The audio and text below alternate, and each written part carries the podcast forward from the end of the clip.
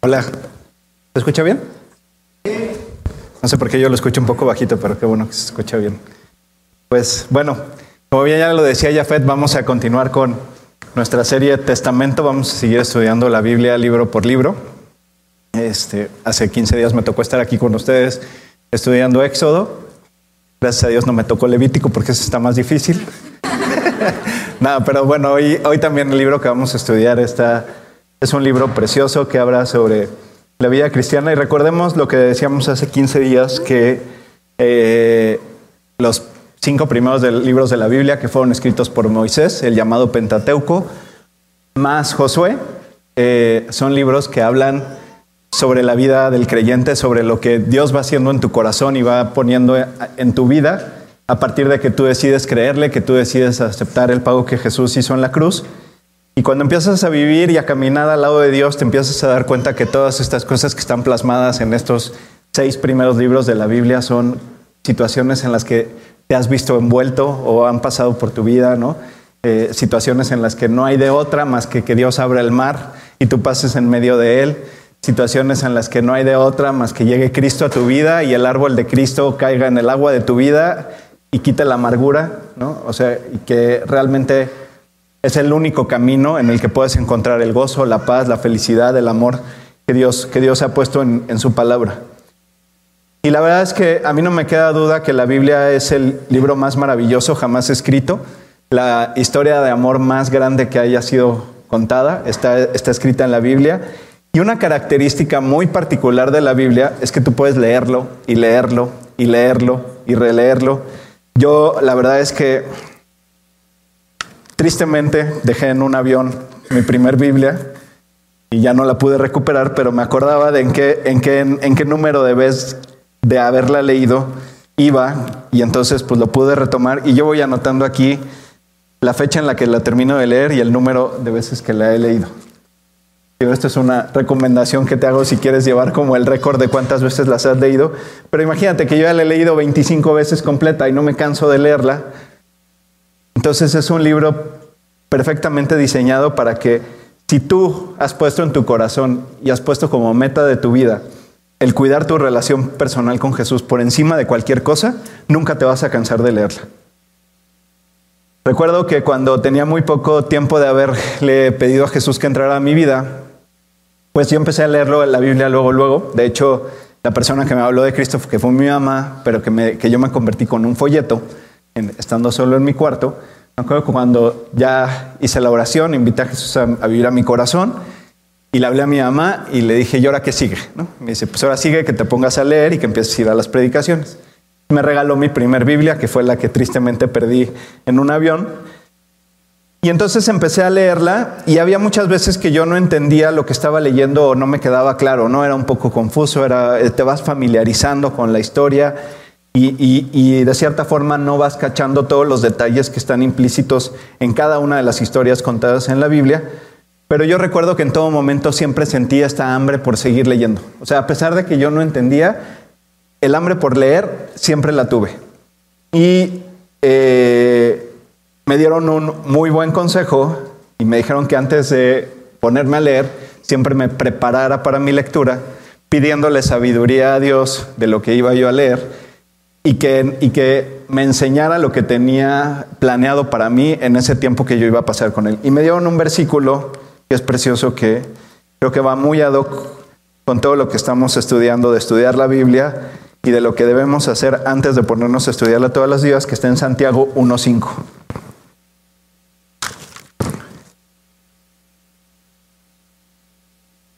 Y Santiago 1.5 dice, y si alguno de vosotros tiene falta de sabiduría, pídala a Dios, el cual da a todos abundantemente y sin reproche, y le será dada.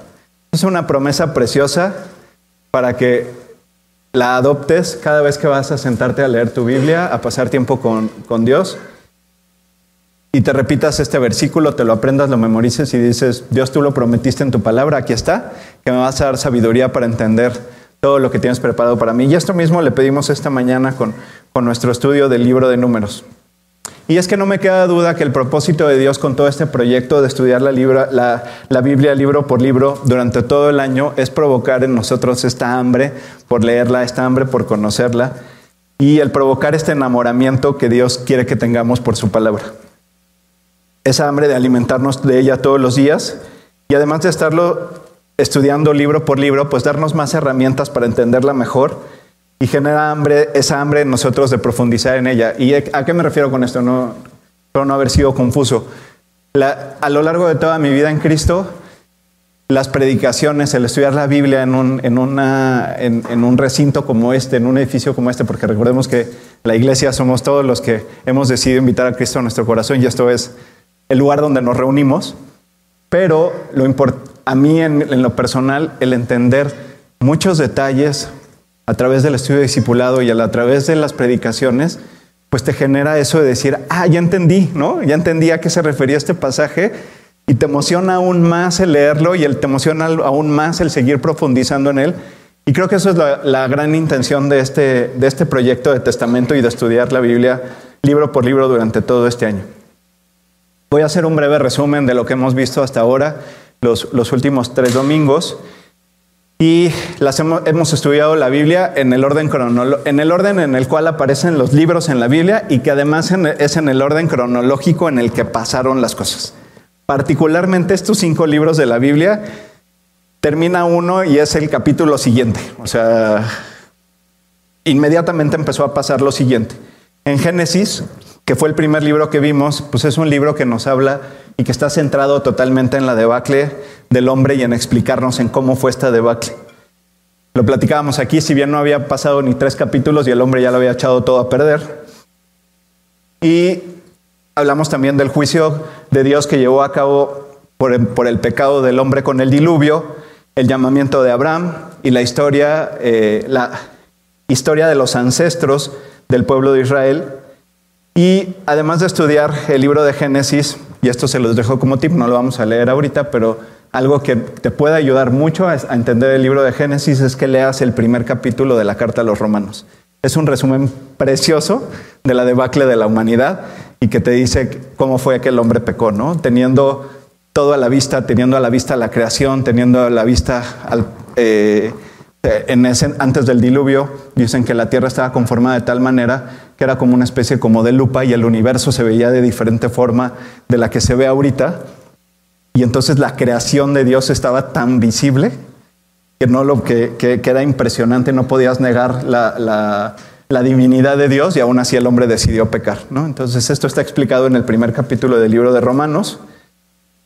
Éxodo, el segundo libro de la Biblia que estudiamos aquí hace 15 días, que a diferencia de Génesis, que está totalmente centrado en el hombre y en su pecado y en la debacle que sufrió, Éxodo está centrado totalmente en Dios y en el poder que tiene de salvación y en que es el único Salvador que existe.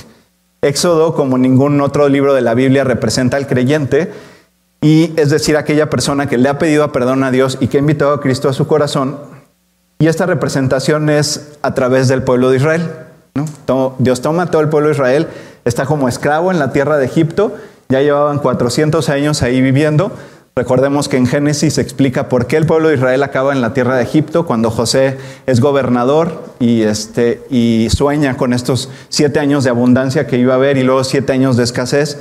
Pues en estos siete años de escasez hay hambre en la tierra de Canaán. Isaac y su, eh, Israel y su familia, Jacob y su familia viven en la tierra de Canaán. Esto ocurre pues, más o menos unos 1800 años antes de Cristo mucho antes de los conflictos que vemos hoy en día, ¿no? que hay gente que por menos de mil años reclama que esa es tu tierra y la, historia en la Biblia dice que, es exactamente lo contrario. Y el pueblo de Israel, bueno, más bien eh, Israel con toda su familia baja al pueblo de Egipto y empiezan a multiplicarse y es profetizado por el propio José que iban a vivir 400 años en la tierra de, en la tierra de Egipto. Termina este periodo eh, Moisés pues eh, toma acciones que cree que eh, son las necesarias para empezar con esa liberación, nada más que pues no, era todavía el momento ni la forma, entonces tiene que huir, porque en ese arrebato que él tiene, mata a un egipcio y entonces tiene que huir de Egipto, pasar 40 años en la tierra de Madián y después ya recibe el llamado para el cual estaba el propósito que él tenía, que Dios tenía para él a través de la zarza ardiendo y cómo llega y, a través de las nueve plagas, culminando con la muerte de los primogénitos, Faraón deja ir al pueblo de Israel, aunque luego los persigue, y pasan el Mar Rojo y entonces ya son liberados y son constituidos por primera vez como una nación. Y es el, digamos que es el primer momento en el que la nación de Israel ya es un pueblo como tal. Y el mar rojo, por la esclavitud representa el pecado, el mar rojo representa la libertad que da Dios a través de la salvación, la Pascua como este camino y esta representación de lo que Cristo un día iba a hacer como ese cordero inocente que tenía que derramar su sangre y ser eh, expiación por el pecado, que era la prefigura de lo que iba a ser Cristo eh, en la cruz eh, prácticamente 1500 años después. Y el domingo pasado, pues estudiamos el libro de Levítico, cuyo propósito es revelar las instrucciones de Dios en cuanto a rituales, purificación ceremonial y la conducta por las que los israelitas podían ser hechos santos ante su Dios. Pero recordemos para qué fue dada la ley.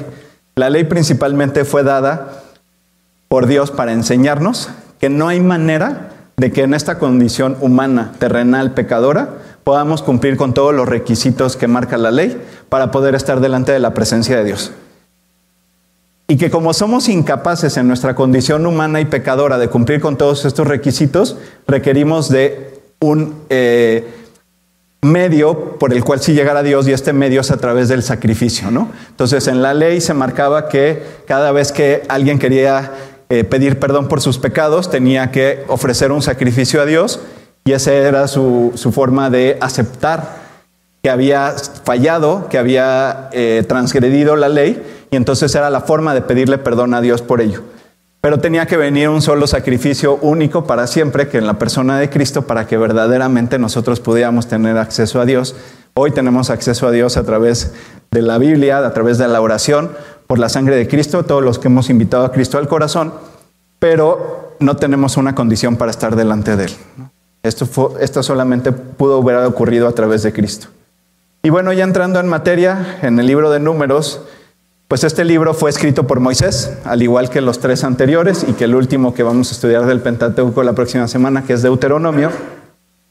Y este libro fue escrito alrededor del año 1406 antes de Cristo, que es justo antes de entrar a la tierra prometida. O sea, ya hubo un periodo en el que pasaron un montón de cosas en, este alrededor del año 1406, que fue que se escribieron estos últimos libros, que son Números y Deuteronomio.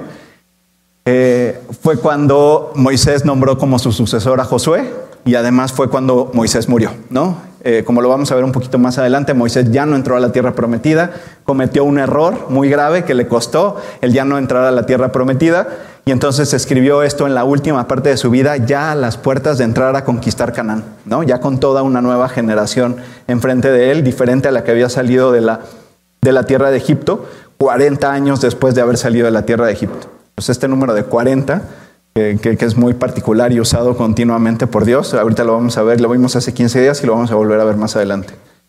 Y la tradición judía llama el libro de, números en, en, hebreo Bemidar, que significa en el desierto, lo cual es de cierta forma un poquito más acertada que la forma en la que la tradición griega llamó este libro, que es el libro de números y es como lo tenemos hoy en nuestra Biblia y eh, la tradición griega lo nombró así principalmente por los dos censos que se llevan a cabo en este libro, uno al principio y uno prácticamente al final del libro de números. Pero bueno, el, pueblo judío le llama a este, número, a este libro en el desierto. Y pues sí, más bien es un relato de lo, que, de lo que vive Israel durante los 40 años que estuvo en el desierto. Un detalle que a mí me llamó mucho la atención estudiando este libro de números está en en el primer versículo, en, uno, en el libro, en el, en el versículo 1.1, y dice, habló Jehová a Moisés en el desierto de Sinaí, en el tabernáculo de reunión, en el día primero del mes segundo, en el segundo año de su salida de la tierra de Egipto, diciendo, y a ver, ahí va la pregunta, entonces, ¿cuánto tiempo estuvo Israel en el monte Sinaí acampando?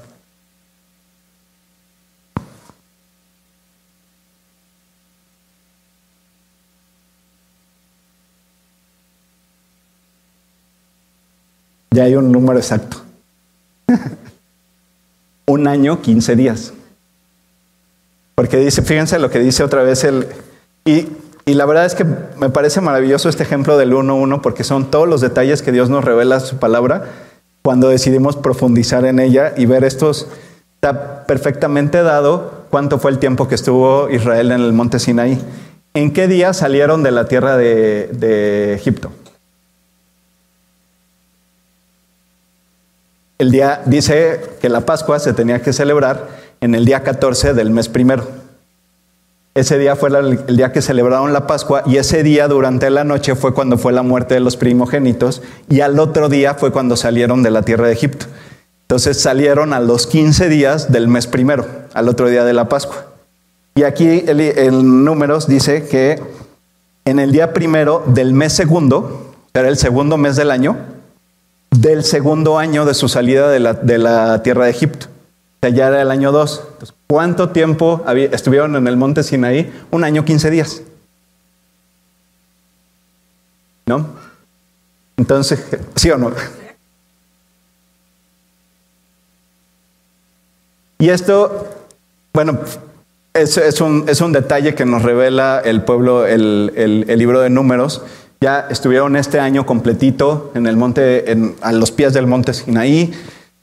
Eh, Moisés recibiendo todas las indicaciones, todo lo que está escrito en Levítico y, pues mucho de la ley que estuvo, es, bueno, gran parte, todo lo que está escrito en el libro de Éxodo de la ley y todo lo que está escrito en el libro de Levítico fue dictado durante todo este año. Por eso les decía que es un orden cronológico perfecto, no solo de orden en la Biblia, sino de termina un libro y empezaba el otro, siguiente capítulo, siguiente temporada, capítulo 1, y es exactamente lo que había pasado el día anterior. Y vamos a dividir el, libro de números para estudiarlo más fácil en tres secciones, que además son tal cual como las van a encontrar en sus tarjetitas. Y la primera sección es del capítulo 1 al capítulo 10. Y en primer lugar, bueno, como lo mencionábamos hace poquito, ¿de dónde sale el, libro de números? El nombre del libro de números, pues de los censos que se, que se llevaron a cabo. El primer censo fue al año de haber salido de la tierra de Egipto después de haber estado en el monte Sinaí, entonces, bueno, ya tenemos toda la ley en nuestras manos, ya tenemos todo lo que Dios nos quería dictar para decir cuáles iban a ser nuestros estatutos, ya somos una nación, tenemos nuestra propia constitución, que es la ley dictada por Dios. Pues, ¿qué nos falta? Pues nuestra tierra, ¿no? ¿En dónde vamos a vivir? ¿En dónde nos vamos a constituir ya para tener todas las características que tiene una nación, y Dios les había dicho que tenían que ir a la tierra prometida, la cual era la tierra de Canaán. Pero esta promesa no es nueva. Y aquí es donde también entra lo precioso de estudiar todos estos primeros cinco libros de la Biblia. Esta promesa no es nueva, esta promesa ya había sido hecha a, Abraham, primero que nada. O sea, Dios le pide a Abraham que salga de la tierra de su parentela y se dirija a la tierra que él le tiene preparado. Hace un momento comentábamos cuando Israel desciende con toda su familia de Egipto, ¿en dónde estaban viviendo? En Canaán, en esta misma tierra a la que Dios dirige nuevamente al pueblo de Israel. Todo el censo de todo el pueblo de Israel que salió de la tierra de Egipto, sin contar a los levitas, es decir, sin contar a todos aquellos que estaban destinados a ser sacerdotes o a estar en el ministerio de Dios, fueron 603.550 hombres de 20 años para arriba u hombres que podían salir a la guerra. Esto quiere decir que si eran solo 603.550 los hombres de 20 años para arriba, el cálculo podría ser que contando mujeres, niños y menores de 20 años, haya sido de alrededor de 2 millones de personas, que son todos los que salieron de la... Imagínate el tamaño del campamento, 2 millones de personas. Por otra parte, también esta primera sección se hace la cuenta de los levitas que eh, eran aptos para ejercer las tareas, es decir, que cumplían con los requisitos y de la edad y de la genealogía que habían sido encomendados y fueron un total de 22 mil levitas. Entonces ya tenemos así la cuenta de los que iban a ser sacerdotes y de los que iban a ser soldados. 603 mil soldados con 22 mil sacerdotes. Así está como constituido la primera línea del, del, ejército que iba a ir a conquistar la tierra prometida. Y así Dios eh, y así continúa esta primera parte del libro hasta el capítulo 10, en donde Dios continúa dictándole a Moisés las instrucciones para la obediencia, la santidad como parte fundamental de los preparativos para emprender el viaje de conquista de la tierra prometida. O sea, todos estos primeros 10 capítulos, no sé si habías reparado en esto, pero son de planeación. Todos están planeando, primero contamos, primero sabemos con cuánta gente contamos, con cuántos sacerdotes tenemos, cuáles son nuestros recursos, eh, cómo le vamos a hacer, eh, últimos detalles de la ley, últimos detalles de lo que tienes que hacer para, para ser santo delante de mí, les dice Dios. Y ahora sí, vamos a pensar en irnos a conquistar la tierra prometida. En el capítulo 6 se dan las instrucciones para cumplir el voto nazareo. Lo que les decía hace un momento, parte de las instrucciones de que le sigue dando Dios de cómo ser santo delante de Él. Y este, el voto nazareo, la palabra nazareo no quiere decir otra cosa que separado o consagrado. A ver, ¿quién me puede decir quién tenía voto nazareo desde su nacimiento? Sansón. Entonces, hacer voto nazareo era una intención de cualquier israelita que no fuera necesariamente levita, ¿no? O sea, los levitas estaban apartados para el ministerio delante de Dios, pero aquí podía ser cualquier israelita que no fuera de la tribu de Leví, que decidiera entregarle su vida a Dios y que decidiera hacer un voto en el cual decir, durante este determinado tiempo no voy a hacer otra cosa más que dedicarle toda mi atención y toda mi vida a fortalecer mi relación personal con Dios. Y entonces había una serie de requisitos que cumplir, como que no se podían cortar el cabello. Creo que Pato está haciendo voto nazareo. Este, y, o no contaminarse con algún muerto ciertos requisitos este, muy, muy, muy particulares. Dentro de este mismo capítulo, en el capítulo 6, vámonos al capítulo 6, al versículo 24, ahorita lo leemos.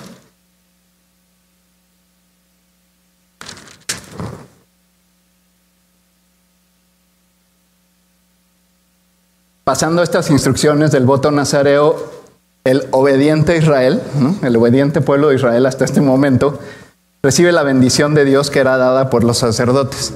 Versículos preciosos que dicen, Jehová te bendiga y te guarde. Jehová, Jehová haga resplandecer su rostro sobre ti y tenga de ti misericordia. Jehová alce sobre ti su rostro y ponga en ti paz. Y la verdad es que para mí eh, fue maravilloso estudiar esto así dividido en estas secciones porque vuelvo al, punto inicial del contexto en el, que, en el que está el pueblo de Israel. O sea, el pueblo de Israel se está preparando para ir a la guerra. Se está preparando para ir a la conquista de lo que va a ser su nación. Y entonces, con todas estas condiciones de santidad y decir que Dios les dice, si tú quieres dedicarme un tiempo, lo tienes que hacer de esta manera y así y así y así, como con el voto nazareo. Y entonces ya está el censo, ya está el ejército, ya están las condiciones. Y entonces viene esta preciosa bendición sacerdotal sobre el pueblo de Israel. yo, la verdad es que cuando nacieron mis dos hijos, les dije estas palabras, me aprendí estos versículos y, digo, son una preciosa bendición, pero para mí es maravilloso entender el contexto en el que estaban, ¿no? Todo el ejército preparado, todo el pueblo dispuesto ya a salir, a conocer su nuevo país y reciben esta bendición. Y así, y así continúan las instrucciones hasta el capítulo 10, concluyendo esta primera parte de la historia con instrucciones de obediencia, de organización, para salir rumbo a esta tierra prometida. Y en el capítulo 10, la última instrucción es cómo se iban a mover, ¿no? ¿Cuál era la señal de movimiento? Pues a través de unas trompetas, ¿no? Y entonces estas trompetas pues, estaban organizadas de tal forma en el que si, si, se tocaban de una forma todo el campamento se movía, si se tocaban de una otra forma solo una tribu, entonces les dan todas estas indicaciones, entonces ya es todo un ejército perfectamente entrenado. Y bueno, hasta aquí todo iba bien. Pero a partir de la segunda sección, pues empezamos con los problemas. Y esta segunda sección va del capítulo 11 al capítulo 20. Y entonces, a partir del capítulo 11, el pueblo de Israel, ya constituido como una nación, ya con toda su constitución, ya con todo su censo, pues ¿qué le faltaba? Escoger su deporte nacional, ¿no? Y entonces, pues ¿cuál fue el deporte nacional que el pueblo de Israel escogió? La queja. Y además se volvieron expertos, ¿eh? campeones olímpicos en la queja. Empezaron a acordarse de las cosas que tenían en Egipto y la verdad es que estos versículos del capítulo 11, cuando lo lean, que dice que se acordaban de los puerros, los peces, yo siempre pienso y digo, pero eran esclavos, o, sea, no creo que hayan sido banquetes ni manjares como de mesa de rey. Deben de haber sido unos charalitos y sí, tal cual. O sea, y estos cuates pensando en que eran verdaderos manjares porque lo único que estaban haciendo era quejarse de, era quejarse del maná. Eh, y pues empiezan a recordar Egipto y recordemos que es Egipto. Egipto es la esclavitud, Egipto es el pecado.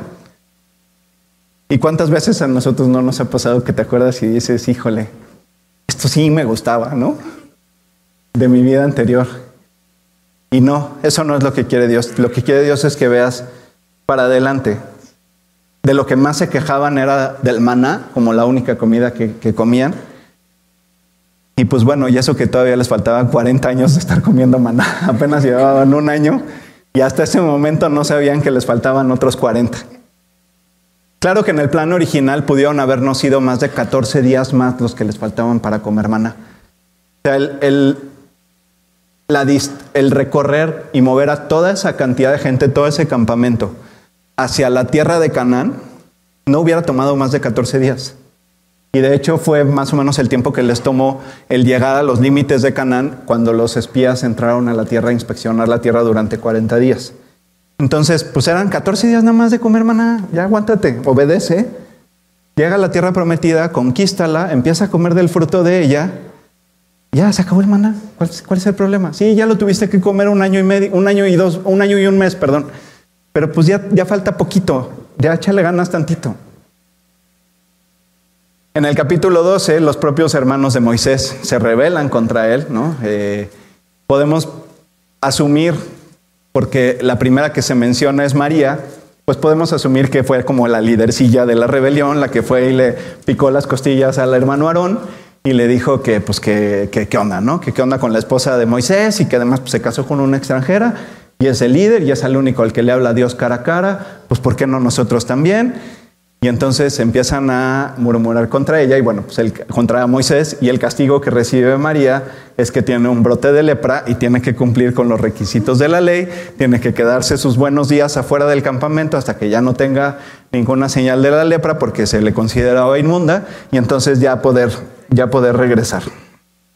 Y aquí hay un detalle muy particular, vamos al versículo número, al números 12, 3.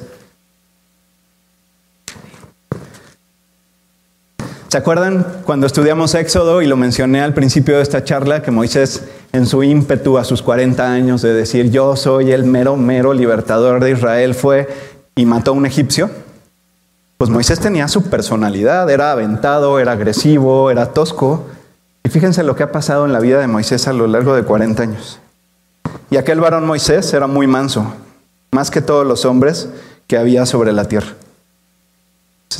A mí la verdad es que me impresiona este versículo porque te dice todo lo que había hecho Dios durante 40 años en el corazón de Moisés.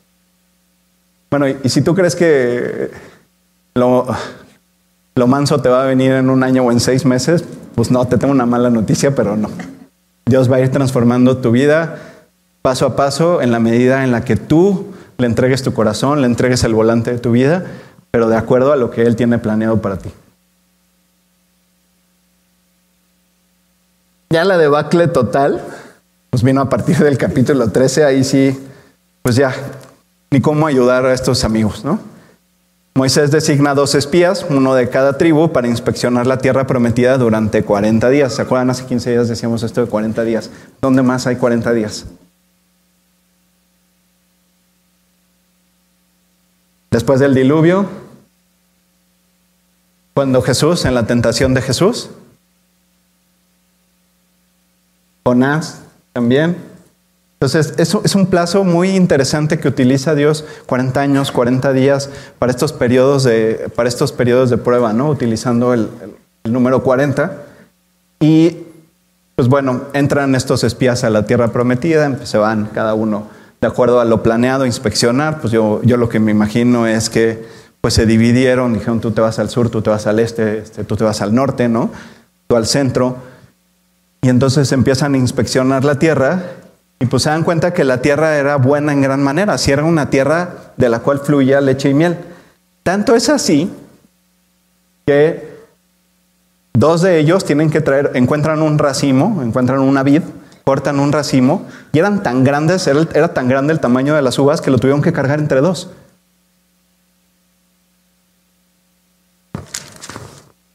Dice, no, no lo puse en, para que no me regañe el staff, pero está en el versículo 13, 23.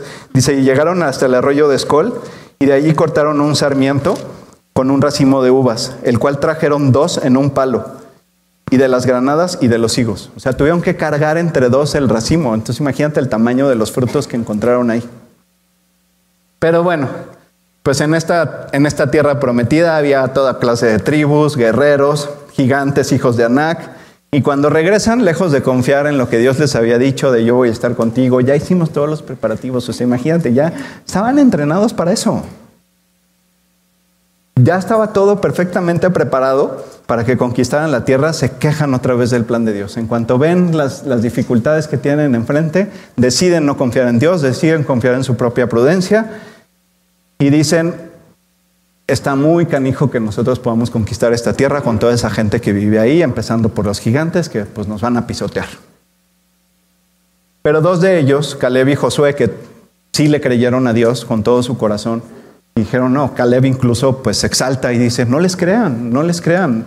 Empezaron a desalentar a todo el pueblo y Caleb toma un paso adelante y dice, no es cierto, sí podemos con ellos, Dios nos los prometió, tenemos al Dios de los ejércitos de nuestro lado, al Dios creador de todas las cosas de nuestro lado, y Él fue el que nos prometió que nos iba a dar esta tierra. ¿Por qué no iba a dárnoslas ahora que ya estamos aquí, ahora que ya estuvimos un año en el monte Sinaí comiendo maná?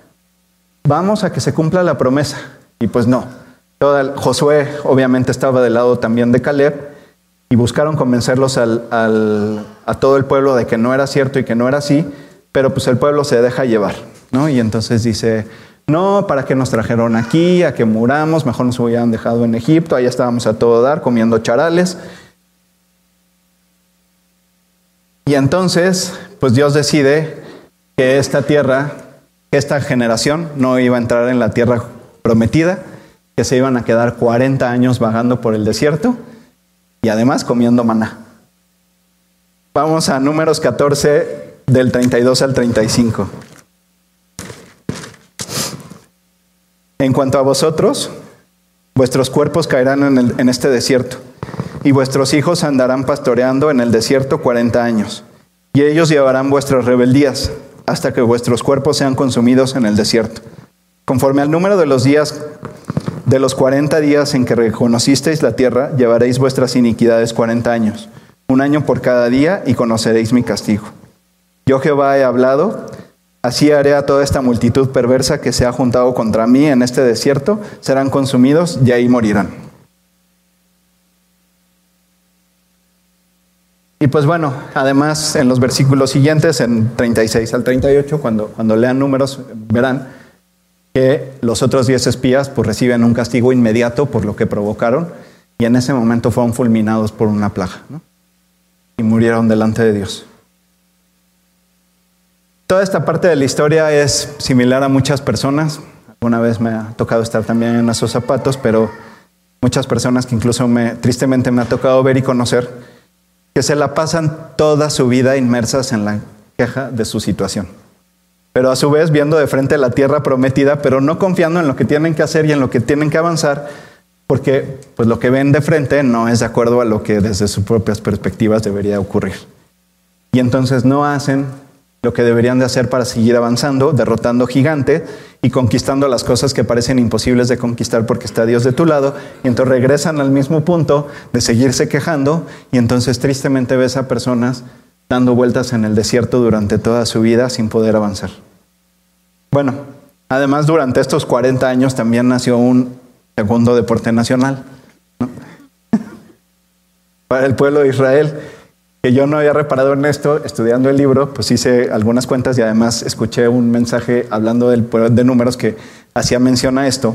Pues mira, vamos a hacer un cálculo. Si eran dos millones de personas, vamos a pensar que 800 mil eran menores de 20 años y niños. Entonces, ponle tú que un millón doscientos haya sido toda esa generación que murió en el, en el desierto. Y estuvieron 40 años en el desierto. Entonces, eso te da un total de 82 muertos diarios.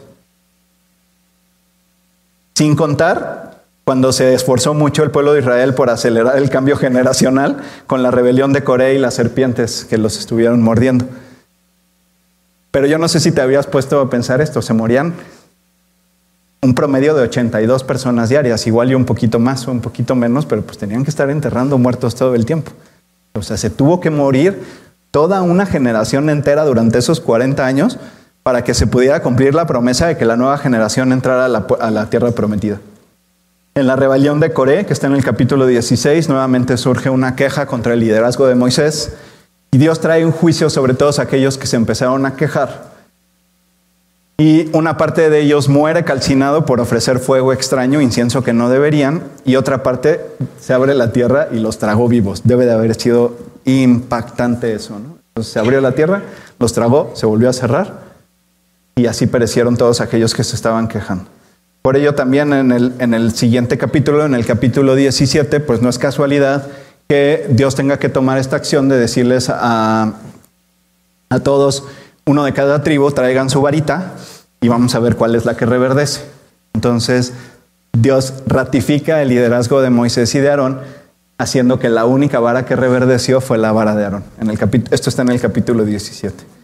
Y en la última parte de esta sección, que estamos del 11 al 20, se relata el gran error que cometió Moisés y que le valió el no poder entrar a la tierra prometida. Vámonos al capítulo 20, al los versículos 1 al 13.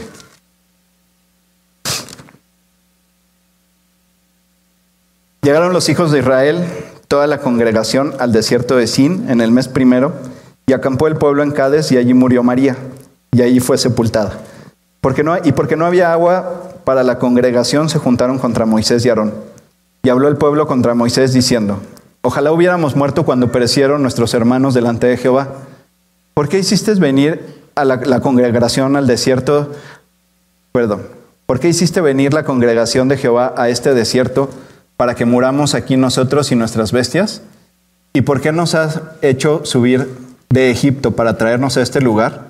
No es lugar de cementera, de higueras, de viñas, ni de granadas, ni aun de agua para beber. Y se fueron Moisés y Aarón delante de la congregación a la puerta del tabernáculo de reunión y se postraron sobre sus rostros. Y la gloria de Jehová apareció sobre ellos. Y habló Jehová a Moisés diciendo, toma la vara y reúne la congregación tú y Aarón, tu hermano, y hablad a la peña a vista de ellos, y ella dará su agua, y le sacarás aguas de la peña y darás de beber a la congregación, a la congregación y a sus bestias. Entonces Moisés tomó la vara delante de Jehová, como él, como él le mandó. Y reunieron Moisés y Aarón a la congregación delante de la peña y les dijo, oíd ahora rebeldes, ¿os hemos de hacer salir aguas de esta peña? Entonces alzó Moisés su mano y golpeó la peña con su vara dos veces y salieron muchas aguas y bebió, la congregación y sus bestias. Y Jehová dijo a Moisés y a Aarón, por cuanto no creísteis en mí para santificarme delante de los hijos de Israel, por tanto no meteréis esta congregación en la tierra que les he dado. Estas son las aguas de la rencilla por las cuales contendieron los hijos de Israel con Jehová y él se santificó en ellos. Y pues bueno, aquí hay una serie de detalles qué, fue lo que pasó, Beto, qué fue lo que pasó, ¿no? O sea, ¿por qué, por qué Dios se enojó así con Moisés? Pues sí, en primer lugar sí le dijo que tomara la vara. le dice, toma tu vara. Nunca le dice, golpea la peña con tu vara. Dice, habla a la peña para que salgan aguas. Es decir, no peles a esta bola de revoltosos gritones, haz lo que yo te estoy diciendo, háblale a la peña, que salga el agua y te retiras, porque la gloria es para mí. Y entonces Moisés hizo exactamente lo contrario, agarró su vara, no le habló, llegó, la agarró a golpes la peña, y, además antes de eso se puso, se rebajó al nivel de todos los que estaban reclamando, diciéndoles, oíd ahora rebeldes, y se puso en, un, en el mismo plan que, al mismo plano que todos los que estaban en rebeldía. Entonces, eso era lo, Moisés lo único que tenía que hacer era decir, Dios, tú te encargas, yo voy, le hablo a la tierra, a la peña, me retiro, sale el agua, la gloria es para ti, el milagro es tuyo. Este fue el gran error que, que cometió Moisés que hizo que no entrara en la tierra prometida. En la última sección del, de, de nuestro estudio, del capítulo 21 al 36, en el capítulo 21, eh, como Edom no dejó pasar al pueblo de Israel por su tierra y tuvieron que rodearla, otra vez se quejaron contra Dios, por lo cual Dios les envió serpientes que los mordían. Se murió una buena cantidad de israelitas eh, por el veneno de las, de las serpientes hasta que Dios instruyó a Moisés a que construyera una serpiente de bronce, la montara en un asta y la pusiera en un lugar en el que se veía desde todo el campamento. Y bueno, esto es una prefigura de lo que sería alguna vez la crucifixión de Cristo. Entonces, el veneno del pecado se quita volteando a verla a la cruz de Cristo. Vamos a leer Juan 3:14.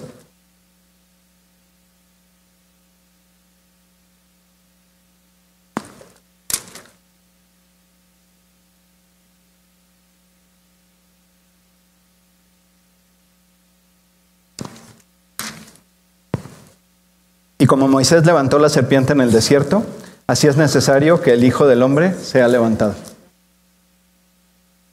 Y es que esto de la queja por haber rodeado, oye, a ver, Dios, ya, ya se murieron todos mis tíos, papás, abuelos, ya yo soy la generación que tengo que entrar, ya voy de frente, ¿por qué Edom me dijo que no? no? O sea, ¿por qué me encontré con este obstáculo? Y ya voy camino a tu promesa y entonces te vuelves a quejar. Y entonces así nos pasa cuando Creemos que vamos en el camino correcto y Dios pone un obstáculo y, decimos, y Dios te dice, no, no, no, no es ahí de frente, tienes que hacer, tienes que dar toda esta vuelta porque tengo algo que enseñarte y tú te quejas. Y eso fue lo que hizo el pueblo de Israel cuando vio que tenía que rodear Edom en lugar de pasar de frente por el camino corto. Pues sí, la distancia más corta entre un punto y otro es una línea recta, no un medio círculo. Pero bueno, había parte del plan de Dios en todo esto. Y el pueblo de Israel seguía quejándose pese a todo lo que ya habían visto que había pasado durante estos 40 años.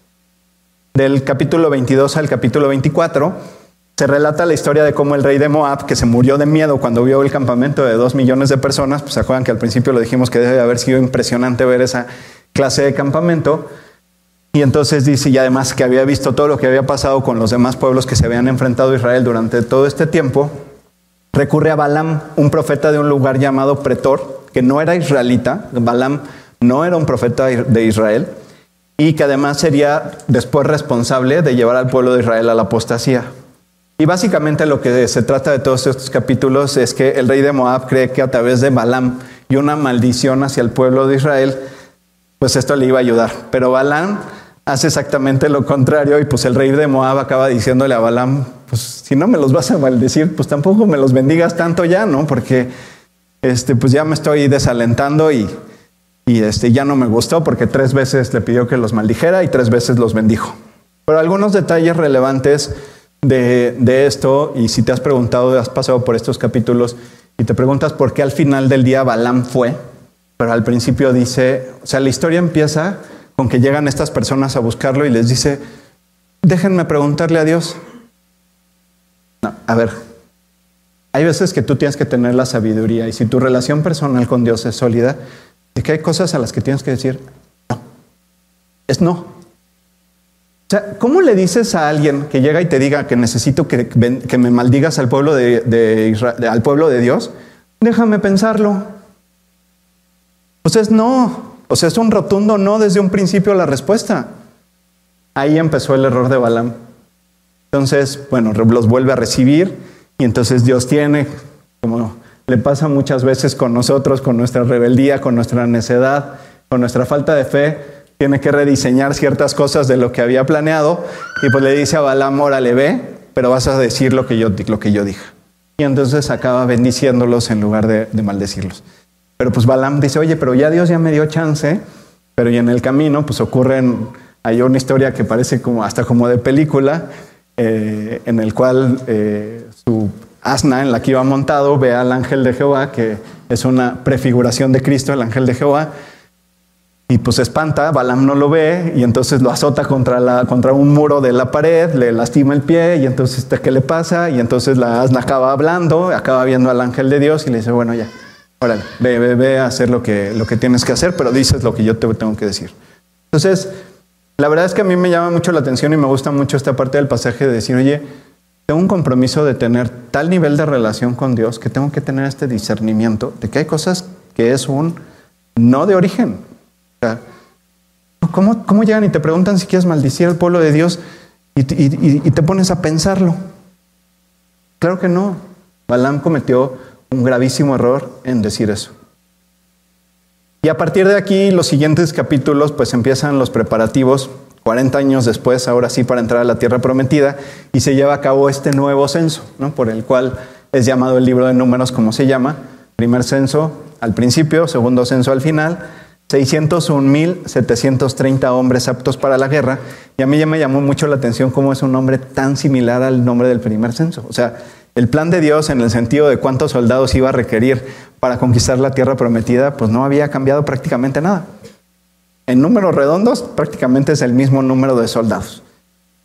Lo cual me hace pensar también que pudo haber sido el mismo número similar de, mujeres, niños o menores de 20 años. Entonces, esta proporción de los 2 millones de israelitas listos para entrar a la tierra prometida, pues se debe de haber mantenido. En el capítulo 31 se relata cómo el pueblo de Israel tomó venganza contra Madián, mataron a todos sus reyes y también aquí fueron donde, donde le dieron muerte a Balaam. Y poco antes de entrar a la tierra prometida, estando del otro lado del Jordán y habiendo derrotados a, quienes, a todos aquellos que habitaban esas tierras, la tribu de Rubén y la tribu de Gad le piden a Moisés que los deje establecerse de ese lado del Jordán. una eran dos tribus muy numerosas, sobre todo en cuanto a la cantidad de ganado que tenían. Visualizaron que iba a ser muy complicado cruzar el Jordán con todo lo que tenían y dijeron, oye, pues aquí está padre. Este, aquí extendemos también los territorios. Hicieron esta solicitud a Moisés y realmente la única condición que establece Moisés con ellos es que todos los hombres aptos para la guerra de 20 años para arriba, porque formaban parte de estos 600 mil hombres, las tribus de Gad y la tribu de Rubén, y después la, media tribu de Manasés que se establecen del otro lado del Jordán, pues estaban dentro de lo planeado que iban a ser el ejército que se necesitaba para conquistar la tierra prometida. Entonces les piden que eh, que pues, la única condición es que los acompañen hasta el momento en el que ya esté completamente conquistada la tierra prometida. Entonces ya se podían regresar, dejan ahí a sus ganados, a sus mujeres, a sus hijos, y ellos, todos los soldados, los acompañan a la guerra. Y le va a pedir al worship si pueden subir. Y bueno, para cerrar eh, nuestro estudio, se describen las jornadas que atravesó el pueblo de Israel durante los 40 años, es decir, los lugares que fueron visitando y que estuvieron en el desierto hasta que, se establecieron en las afueras de Canaán y ahí también se establecieron los límites de la repartición de las tierras o de lo que en el futuro sería la nación de Israel. También en esta última parte, vámonos al capítulo 33.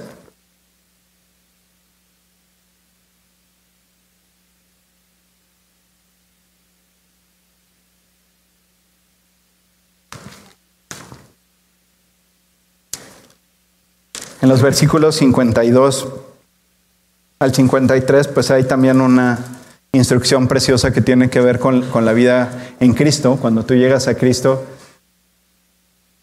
en gran medida lo que te pide Dios es que te deshagas de todo lo que te hacía mal de tu vida anterior, de tu vida de pecado, de tu, de tu esclavitud en Egipto. Dice el versículo 52, echaréis delante de vosotros a todos los moradores del país y destruiréis todos sus ídolos de piedra y todas sus imágenes de fundición, y destruiréis todos sus lugares altos. Y echaréis a los moradores de la tierra y habitaréis en ella, porque yo os la he dado para que sea vuestra propiedad. Y yo pues, me ha tocado ver, eh, incluso de cierta forma a mí me pasó, pero una historia de una persona muy cercana que dice que cuando se convirtió dijo, bueno, pero a mi virgencita no me la toquen.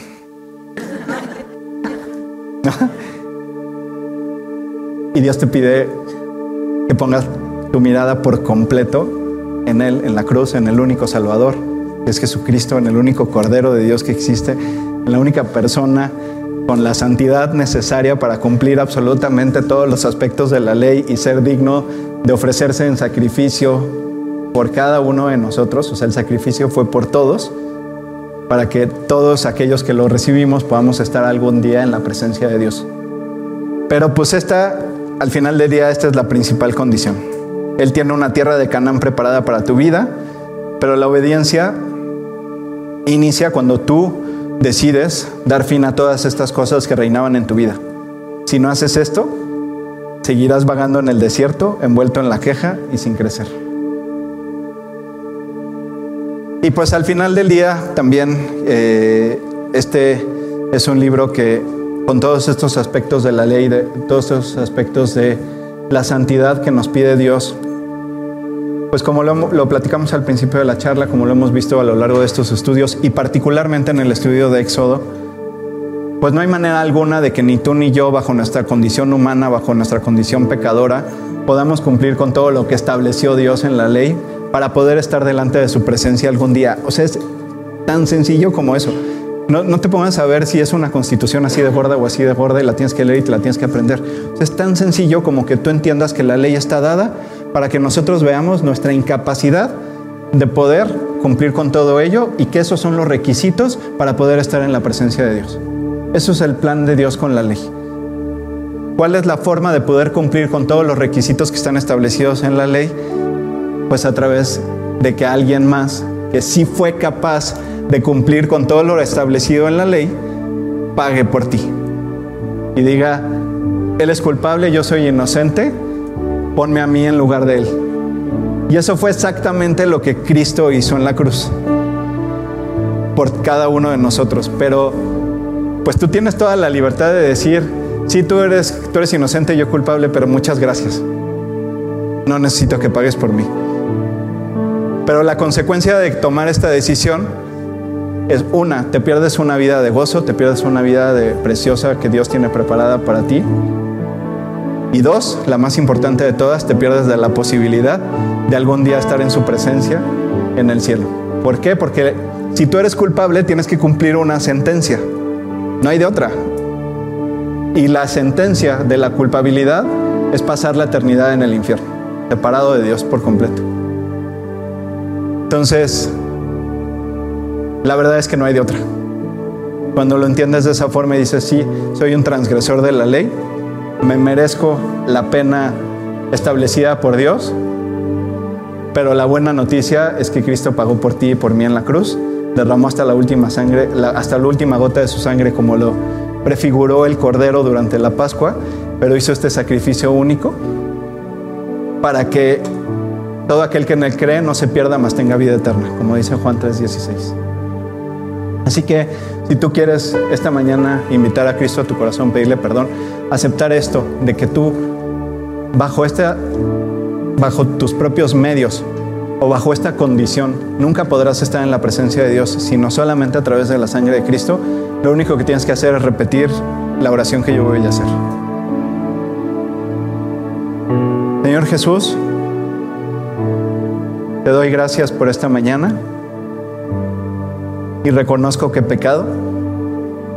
Reconozco delante de ti que no he cumplido ninguno de los requisitos que requieren para un día estar en tu presencia.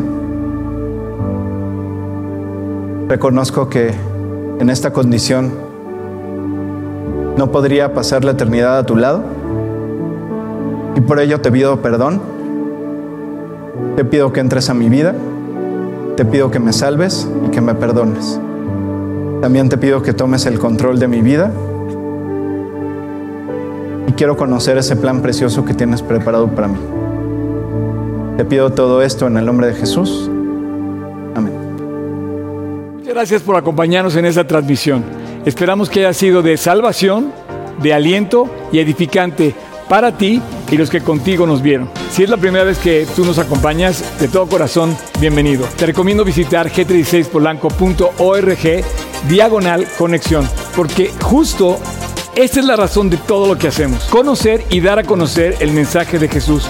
Y para eso están todas nuestras plataformas. Si quieres compartir esta emisión, escucharla de nuevo o verla otra vez, lo puedes hacer a través de nuestros canales, YouTube, la página de Facebook, el canal que tenemos de podcast en Spotify o en Apple Podcast. Y también puedes consultar las más de mil predicaciones que están en nuestra página web g36polanco.org, que están ligadas a nuestra app y puedes verlas en donde quiera que estés. También en nuestra app podrás activar las notificaciones para unirte todos los días, 7 de la mañana, a orar por México, estés donde estés. Increíble, Dios nos ha dado más recursos de aliento y dedicación. Por su gracia, estamos en la gran app de YouVersion con más de 10 planes de lectura. Y todos los martes 7 de la mañana, te puedes unir a nuestro canal de YouTube para nuestro tiempo de devocional o los jueves 7 de la noche para nuestro tiempo de oración. Estas son algunas de las cosas que Dios nos ha permitido poner digitalmente a tu alcance para acercarte más a Jesús. Dios lo ha hecho posible para que detrás de esa pantalla, estés donde estés, sepas que Dios te ama y que te puede cambiar. Y además, sí, también te puede usar con aquellos que están cerca de ti, pero lejos de Él, que ellos también lo puedan conocer. Dios ha hecho posible este proyecto a través de corazones que libremente han decidido sumarse y aportar a los costos que conlleva este proyecto. Si tú lo quieres hacer, libremente y voluntariamente te invito a que lo hagas en nuestra página web o en nuestra app. No te confundas, no te estoy pidiendo dinero. Lo que sí te quiero pedir son dos cosas. Uno, ora por nosotros, para que vivamos justo lo que predicamos, viviendo fieles, limpios y asidos a la palabra de Dios. Y dos, Vive tú para Cristo, obedeciéndolo y relacionándote todos los días con Él. Gracias nuevamente a Dios y a ti por una reunión más donde nos acercamos más a su palabra y a Él. Nos vemos en nuestra próxima emisión.